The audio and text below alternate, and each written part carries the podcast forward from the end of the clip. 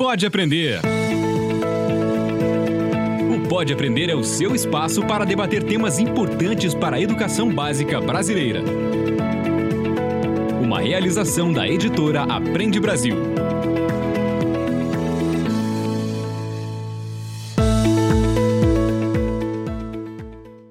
Olá, eu sou a Danae Búbalo. Seja muito bem-vindo, muito bem-vinda ao Pode Aprender, o nosso bate-papo qualificado sobre a educação básica brasileira. Você já sabe, né? Puxe uma cadeira, faça aquele cafezinho, ou então deixe essa conversa aí rolando no seu carro. Hoje é dia de trocarmos muitas ideias e aprendizados.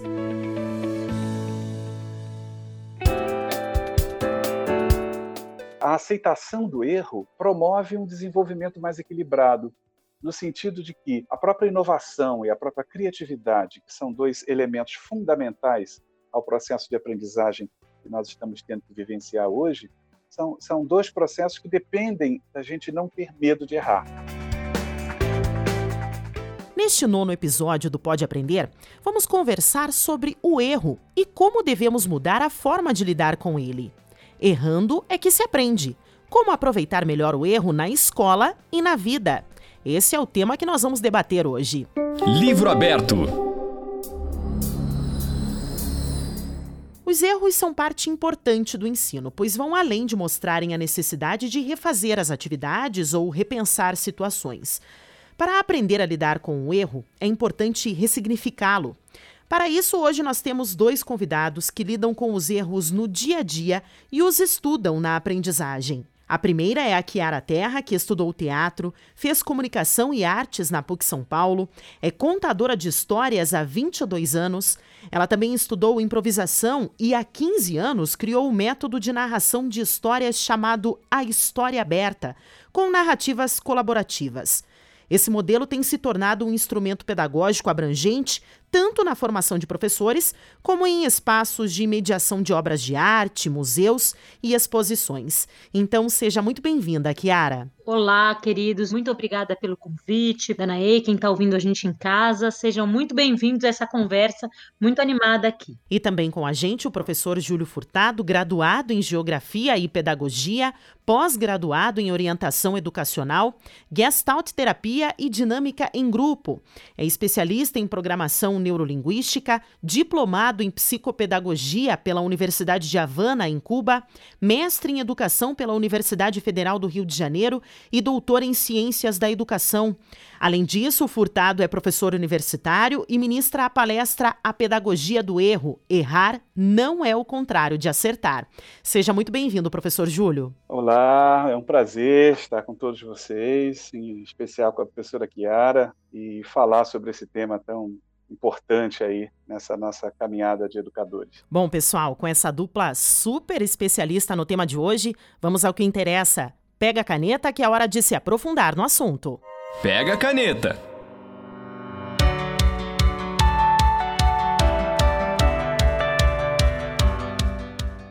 Por muito tempo, o erro em sala de aula e em ambientes profissionais foi desencorajado e até merecedor de punições.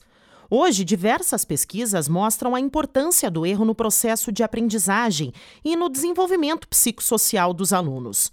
Bom, professor Júlio, você pode nos explicar então por que errar não é o contrário de acertar? Não é o contrário porque é parte do processo de acerto. Né? Ou seja, ele orienta o caminho do acerto, ele facilita a percepção por parte de quem aprende de o quão corretas hipóteses é, é, estão, né? ou seja, do quão corretas as ideias de solução estão, ou estão distantes da solução do problema, ou se estão próximos da solução do problema. O erro ele, ele oportuniza a correção da rota nessa busca de soluções. Né? Além de tudo, ele, ele humaniza o processo de aprendizagem, porque, de alguma forma, o fato da gente errar e lidar com esse erro, encarar esse erro como uma parte natural do processo de descoberta, isso liberta né, o aprendiz da culpa que vem intrínseca a esse ato de errar. Né? Na nossa sociedade, o ato de errar ele vem mergulhado numa uma imensa culpa, né? porque o erro sempre foi socialmente castigado e por isso ele gera culpa e por isso ele, em geral, é, é escamoteado, ele é escondido. Só que quando a gente fala de escola, né, a gente não pode pensar em esconder o erro. Escola é lugar de errar, escola é lugar de desenvolver a, a coragem da busca de respostas. E isso, com certeza, envolve a naturalização do erro. E você concorda, Kiara? Eu gostaria que você contasse um pouquinho para a gente como que é a utilização do erro para chegarmos a algo novo, como eu imagino quando acontece, por exemplo, na improvisação, né, no teatro. Olha, esse tema me é um tema muito caro e é muito prazeroso falar disso. E gostei muito dessa frase do professor Júlio, que ele disse que errar não é o contrário de acertar. Acho que quando a gente erra, a gente conhece a gente mesmo, porque a gente percebe o nosso jeito de pensar, as nossas escolhas. Quando a gente acerta, a gente conhece menos. Quando a gente erra, geralmente a gente está diante do espelho.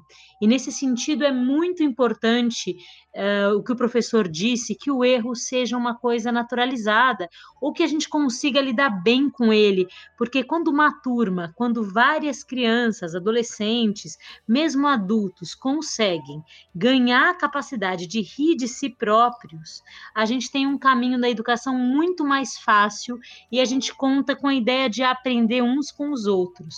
Agora, nas contações de história que eu realizo nos espetáculos, eu trabalho com a escuta e a interação da criança. Então, basicamente, existe pouco erro no sentido de que tudo é um único erro, entende? São erros compartilhados, são hipóteses, tentativas. E a experiência que eu tenho de um diálogo aberto com escuta a interação da criança é que as crianças pequenas, principalmente a primeira infância, têm uma liberdade muito maior, porque estão muito mais próximos da experiência inaugural, de ver o mundo pela primeira vez. Então, são mais ousados, tentam mais, têm mais bom humor ao errar. É um grande aprendizado, não só para o adolescente, adulto, aluno, mas é um grande aprendizado também para o professor, que, se puder errar na frente dos seus alunos, se humaniza se torna inteiro. Eu vejo agora, nesse momento de pandemia, o quanto os professores têm aprendido a lidar com tecnologia e o quanto muitas vezes isso pressupõe que eles errem na frente dos alunos e o quanto os alunos têm os acolhido, é, o quanto o professor acolhido acolhe a si próprio e pode acolher melhor os erros dos alunos. Acho que é um grande aprendizado nesse sentido diante do novo, diante das novas possibilidades, enfim, dos novos desafios que nem sempre são fáceis. Professor Júlio, e como e por que o erro é tão importante no processo de aprendizagem? Bom, o erro é importante no processo de aprendizagem porque ele possibilita é, a coragem da busca. Para o processo de aprendizagem, a, o caminho é exatamente esse. A aceitação do erro promove um desenvolvimento mais equilibrado, no sentido de que a própria inovação e a própria criatividade, que são dois elementos fundamentais ao processo de aprendizagem que nós estamos tendo que vivenciar hoje, são, são dois processos que dependem da gente não ter medo de errar, e depende da gente se aceitar independente de estar acertando o tempo todo. A nossa sociedade já foi construída em cima do modelo do acerto. Né? E, e, quando a gente é permitido cometer o erro, é, é permitido a tentativa a gente aprende a lidar com a nossa fragilidade, com a nossa contradição, com a incompletude, que são exatamente as principais características do, do ser humano. Né? Então, a aprendizagem ela é facilitada é, quando o erro não é encarado é, de uma forma demonizada, de uma forma estereotipada, de uma forma punitiva, mas encarado como algo que vai me impulsionar é, a uma nova aprendizagem. Eu acho que isso é fundamental, o que com certeza contrasta em muito com o modelo de escola que nós conhecemos, né? Que a escola que nós conhecemos ela é, é muito mais uma escola que parece que expulsou o erro de lá, né? Ou seja, é proibida a entrada do erro na escola. Muitos alunos em muitas situações é, não têm coragem de arriscar, não têm coragem de perguntar com vergonha, né? De, de rirem é, da pergunta que, que que ele vai fazer.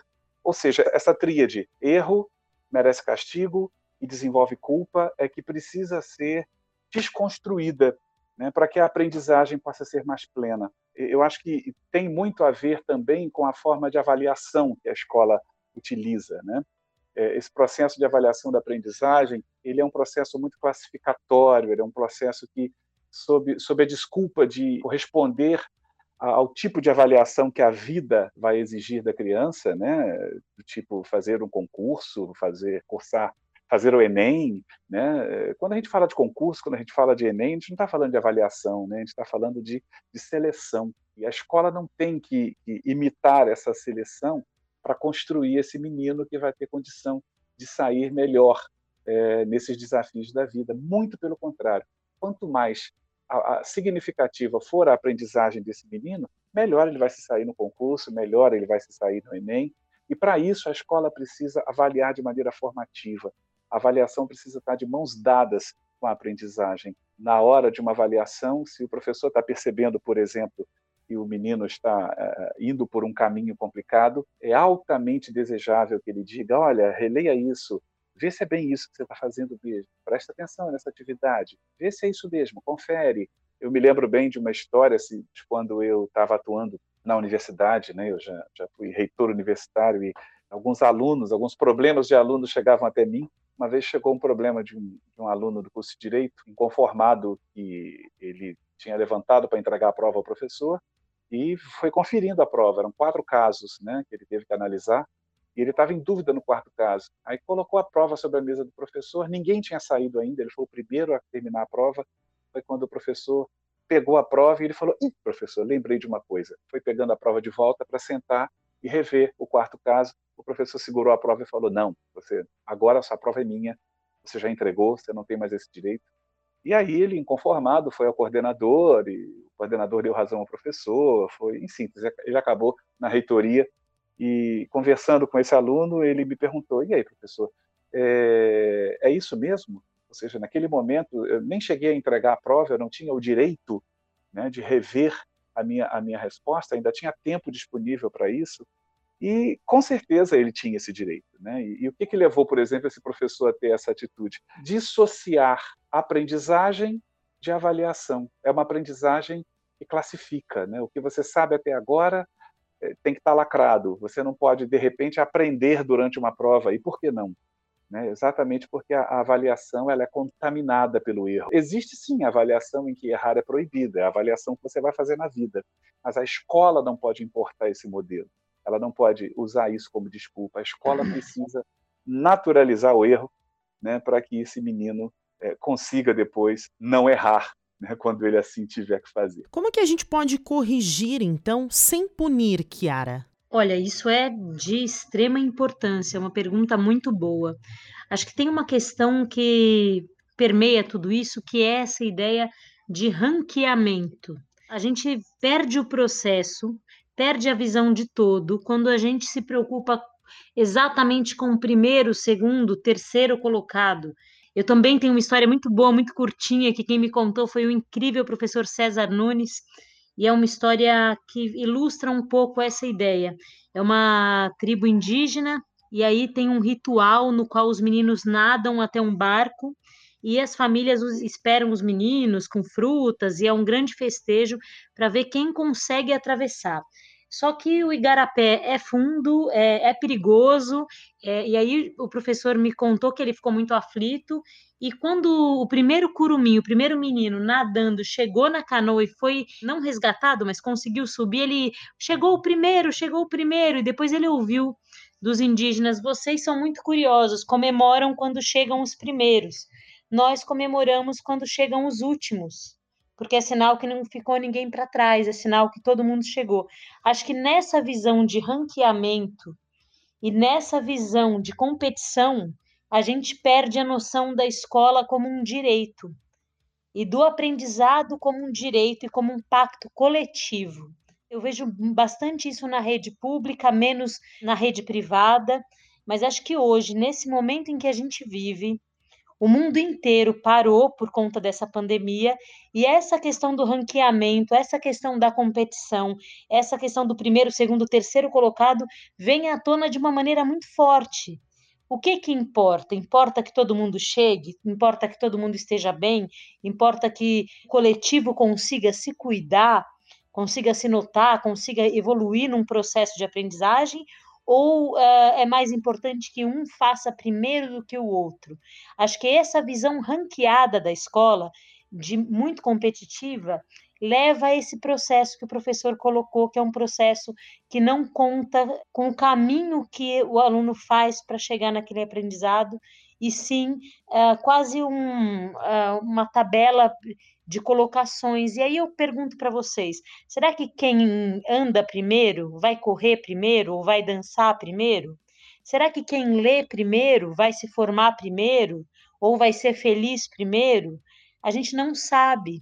E eu desconfio que não. Desconfio que, por exemplo, na minha vida escolar, o pessoal da turma do fundão deu assim nos melhores pessoas, deu intelectuais, deu em gente muito corajosa pra, com a sua própria criatividade, gente com capacidade de viajar, de se adaptar, e o pessoal que estava muito lá na frente se congelou, ficou muito cristalizado no fato de ser um bom aluno e não poder errar, não poder perder esse pódio. Então, acho que essa questão do erro esconde um pensamento dentro da escola que precisa ser um pensamento de coletividade, precisa ser um pensamento em que privilegie os vários saberes de dentro da escola. Quando a gente conta que existe mais de um saber que se conjuga dentro de uma escola, a ideia de erro cai por terra, porque a gente ganha a ideia de muitas visões sobre o tema, muitas hipóteses, muitas possibilidades, e o processo todo se torna muito mais rico. E aí vou dizer para você que a, o erro se dilui no desejo e na coragem de se enxergar como alguém que está tentando, como alguém que está trilhando um caminho novo, como alguém que está diante de um conhecimento uh, ainda tateando com a ponta dos dedos, enfim. Professor Júlio, e ainda falando do ambiente escolar, então, como que a gente pode tornar esse ambiente mais aberto, mais amigável, né, para os alunos, para que as crianças tentem se preocupar cada vez menos com os erros? A primeira grande mudança que a escola precisa promover é na sua forma de avaliar. Mas eu acredito que outras posturas é, que são bem típicas da escola e precisam, precisam ser repensadas, né? A escola ela é muito ranqueadora e, e, e, isso é um dos aspectos que, que com certeza, alimenta e, e, fortalece essa ideia do erro como alguma coisa que, que é indesejável, né? como alguma coisa que, que precisa ser negada, como alguma coisa que precisa ser castigada até mesmo. Eu acho que a atitude do professor ela precisa ser muito revista. Por exemplo, o, o professor ele precisa aprender a, a incentivar né, as tentativas, a incentivar os levantamentos de hipótese, o professor tem que aposentar a caneta vermelha de uma vez por todas, né? Ou seja, a correção ela precisa ser feita junto com o aluno. É uma atitude bacana também para que, na medida em que o professor começa a adotá-la, ele, ele começa a fazer com que esse aluno enxergue o erro de uma maneira diferente, né? Ele começa a perceber essa tentativa. Existem alguns casos que eu, eu venho a, a, juntando, né, observando e, e venho colecionando alguns casos interessantes, como de um menino que a professora pediu que ele que circulasse o meio de transporte mais rápido. E durante a aula a professora tinha explicado, né, daquela maneira bem instrucionista, né, bem, bem tradicional, que o meio de, de transporte mais rápido era o avião, uma turma de primeira série, e a questão era circule o meio de transporte mais rápido, e a professora eh, disponibilizou para eles ali uma bicicleta, um carro, um caminhão e um avião. E o menino circulou o caminhão. E essa professora, pelo menos, tinha uma atitude muito interessante com relação à correção da prova. Ela não dava errado, ela chamava a criança né, e ela perguntava: escuta, olha aqui, vamos ler aqui com a tia. É, circule o meio de transporte mais rápido. Você circulou o caminhão? É o caminhão mesmo? Tem certeza? Aí o menino, é, é o caminhão, a professora, é o caminhão. Ela, mas não é, você lembra da aula que a tia deu? A tia falou, é o avião. E o menino falou: Ah, tia, não é mesmo. O avião passa devagarinho lá no céu, o caminhão passa vum na estrada. Ou seja, fica muito claro que para esse menino, ele percebe a ideia de mais rápido. Né? E, e, na percepção dele, o caminhão é mais rápido que o avião. Aliás, não só na percepção dele, né? eu acho que na percepção de quase todo mundo, é, guardadas as devidas proporções do que, que os nossos olhos veem. Os nossos olhos veem o avião passando devagarinho e o caminhão passando muito rápido é, é, na estrada perto da gente. Então, essa postura do professor né, de evitar a correção coletiva, por exemplo, a correção padronizada das atividades, aquela, aquela velha correção no quadro, onde o menino deu uma resposta muitas vezes criativa, muitas vezes interessante, mas como a professora corrigiu lá no quadro, escreveu a resposta certa, ele riscou a resposta dele e copiou a resposta da professora. Olha o que, olha quanta coisa esse menino está aprendendo aí. Né? Ele está aprendendo, por exemplo, a não confiar na sua resposta. Ele está aprendendo que existe sempre uma resposta certa e que muitas vezes não é a dele. Então, essa postura do professor de evitar a correção coletiva, a correção padronizada das atividades, e começar a fazer isso de maneira mais individualizada. Né? É, agora, nesse período de pandemia, a professora Chiara tocou nesse, nessa questão, eu acho que também é importante a gente falar isso. É, é eu tenho orientado algumas escolas, alguns, alguns professores, e, e eu tenho percebido isso, a grande preocupação que o professor está é com essa questão de analisar a aprendizagem à distância a partir do acerto ou do erro. E uma das coisas que a gente tem mais conversado com os professores é exatamente isso. Deixar de lado essa ideia do acertou barra errou e, e começar a, a apreciar essa resposta que esse menino dá, começar a apreciar a experiência que ele vive, trabalhar mais os conteúdos conceituais com foco na compreensão do menino e não com foco no conceito que está no livro né? Ou seja, o que você entende que seja a fotossíntese? E aí o menino diz: ah, é uma coisa lá que a planta faz e que tem que ter sol, porque aí a planta ela transforma uma porção de coisa nas suas folhas. E foi isso que ele conseguiu dizer sobre fotossíntese. Com que padrão a gente vai dizer isso está certo, isso está errado? Isso é uma produção dele. Isso é uma produção que ainda precisa ser aperfeiçoada? Claro que sim, mas é uma produção dele. Né? Então, não classificar respostas, mas desenvolver reflexões em cima daquela resposta que o menino deu. Né? E uma outra questão que a escola precisa mudar, e o professor, mais especificamente, precisa mudar, junto com a escola, é a prática da autoavaliação. Levar o menino a se autoavaliar, né? perguntar sempre a ele o que você achou dessa resposta, o que, que você está satisfeito com isso? Você acha que está certo? Por que, que você acha que está certo? Conversar com a criança, conversar, dar espaço para que esse adolescente autoavalie é, aquilo que ele construiu, né? E, e, com uma ajuda generosa do professor, ele possa até mesmo descobrir que aquilo que ele construiu precisa de algum é, de alguma reformulação. Eu acho que com certeza fazer um mundo melhor passa por essa atitude da escola. Isso que o professor Júlio disse é, é uma coisa muito importante, porque quando a gente pensa nesse professor perguntador, nesse professor aberto à escuta das crianças, a gente pensa num educador que se abriu, que se reformulou, que procurou em si outras alternativas, outras maneiras de ouvir a criança. Isso é uma urgência, isso vai tornar, sem dúvida, a prática desse professor muito mais tranquila, muito mais fácil, muito mais pacificada. Agora, atrás de um professor que não escuta ou que tem um modelo muito rígido de certo e errado, tem também um modelo de educação que se pauta na intolerância ou na escolha de um único modo de ver o mundo. Então, acho que a transformação, quando acontece através desse educador que se repensa e considera os saberes das suas crianças, estejam eles em que etapa estiverem, é um educador que faz uma escola mais diversa, que faz uma escola mais plural, que faz uma escola na qual modos de vida diferentes, modos de ver o mundo, modos de acreditar, modos de fazer escolhas são melhor acolhidos. Porque não se trata apenas de um conteúdo programático. Eu gosto de dizer que a gente não vai formar um técnico em ser humano, a gente vai formar uma pessoa. E uma pessoa começa e termina a vida cheio de perguntas. E um professor, um educador, é um interlocutor incrível, porque não só ele ouve essas perguntas, mas ele ensina que talvez seja extremamente valioso ouvir o outro. E aí é um aprendizado em cadeia, porque a criança aprende percebendo que o educador escuta os alunos, as crianças aprendem muito umas com as outras, em pares, E aí a gente hierarquiza um pouco e pensa numa teia de aprendizado conjunto. Nesse contexto, o erro fica alguma coisa que a gente pode, como é que eu vou dizer? Pode até festejar, porque se você errou e eu vi o seu erro, provavelmente você me transformou. Eu vou errar diferente de você.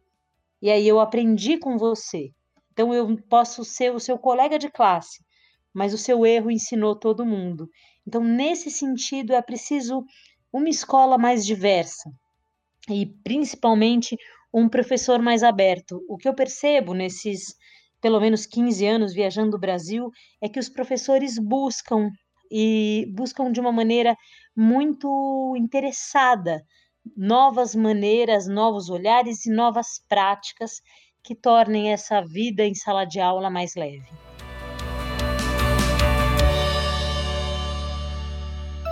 Múltipla escolha.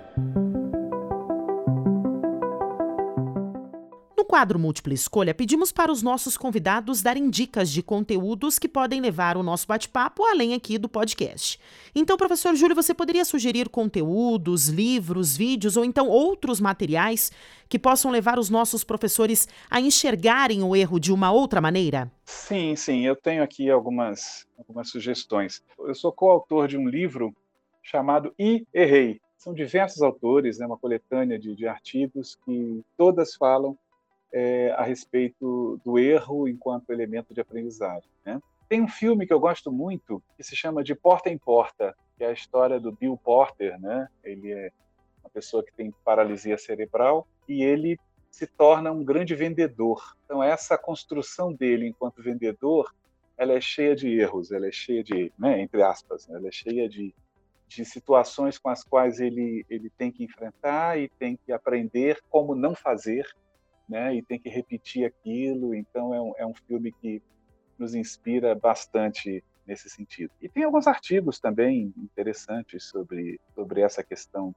do erro que eu posso depois passar é, é, toda a referência bibliográfica porque é um, é um tema urgente, é um tema urgente para a gente começar a ler, a refletir e a agir né, e a repensar a nossa prática a partir disso. E levando o tema mais para a prática, Kiara, tem algum tipo de exercício que os professores possam tentar aplicar na sala de aula ou então outros conteúdos para consulta? Olha, nessa linha da indicação, eu gostaria de falar de um podcast que eu tenho feito pela Unicef do Brasil, que se chama Deixa que eu conto, que tem histórias uh, e outras atividades tem uma realizadora do Nordeste, que é a Carol Levi, tem um realizador da Amazônia, que é o Leandro Medina e a Andréia Soares, e eu sou a realizadora de São Paulo.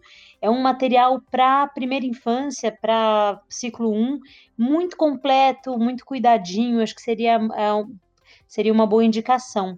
Agora, um exercício na prática, eu acho que todas, todos os exercícios de construção coletiva uma história construída coletivamente pelas crianças, um desenho em que cada um faz uma parte, cada um faz um pedaço. Tudo que a gente constrói coletivamente é, nos coloca o desafio de acolher as contribuições, venham elas como vierem. Acho que são bons exercícios, assim, em sala de aula. E acho que uma coisa muito importante, agora puxando a sardinha para o meu lado, é o professor lembrar que o aprendizado pressupõe uma troca afetiva, o aprendizado pressupõe uma troca humana. Então, é, ele nesse momento de pandemia e também em sala de aula, não deixar de se contar aos alunos, de contar a sua própria história, de contar a sua trajetória de estudante, de contar a respeito das suas referências, sejam elas referências intelectuais, sejam elas algumas pessoais, sejam elas seus suas inspirações. Um educando que tem um professor apaixonado, empolgado, inflamado, vivo e que se inspira em alguém, é um educando que vê nesse educador alguém que ainda aprende. Isso é muito importante. Então, se, se o educador que está ouvindo a gente percebe que faz tempo que ele não conta aos alunos quem ele é e as coisas que o move, talvez seja um bom fio da meada para ele fazer um resgate, não só dos, das pessoas inspiradoras e dos seus modelos, mas também das, dos seus erros, do seu processo enquanto educador, do caminho feito até ali. Estamos todos escrevendo a nossa própria história. Errar, olhar para esse erro e atribuir um sentido a isso é uma, um exercício fundamental dessa construção de narrativa. Essa narrativa vai terminar quando a gente estiver no finzinho da vida, no último dia. Até lá, a gente vai ter que inventar muitas boas histórias para perceber os nossos erros, para corrigir as nossas rotas, para aprender com os outros. Então, se eu pudesse dar uma dica para o educador, seria beber na fonte da tradição oral, dos repentes, dos improvisos e desse artista ou desse professor que tem a capacidade de errar diante do outro e rir de si mesmo.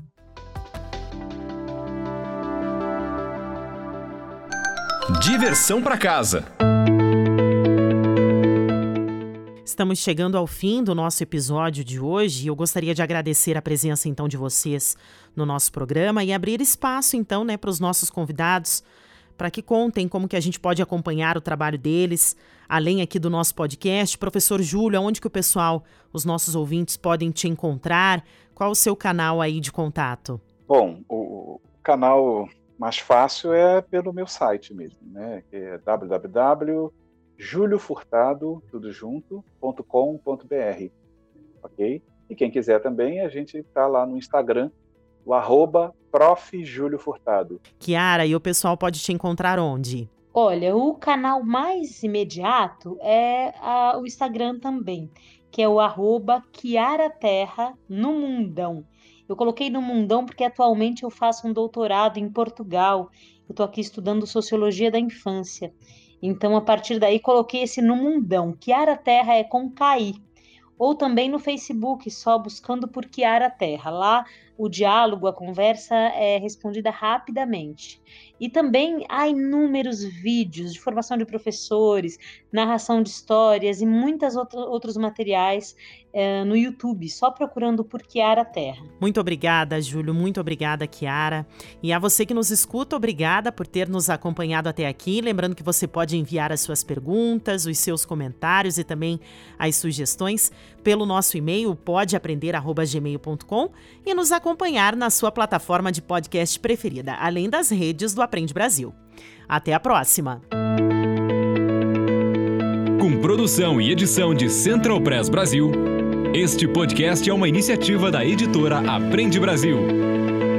Um futuro melhor por meio da educação.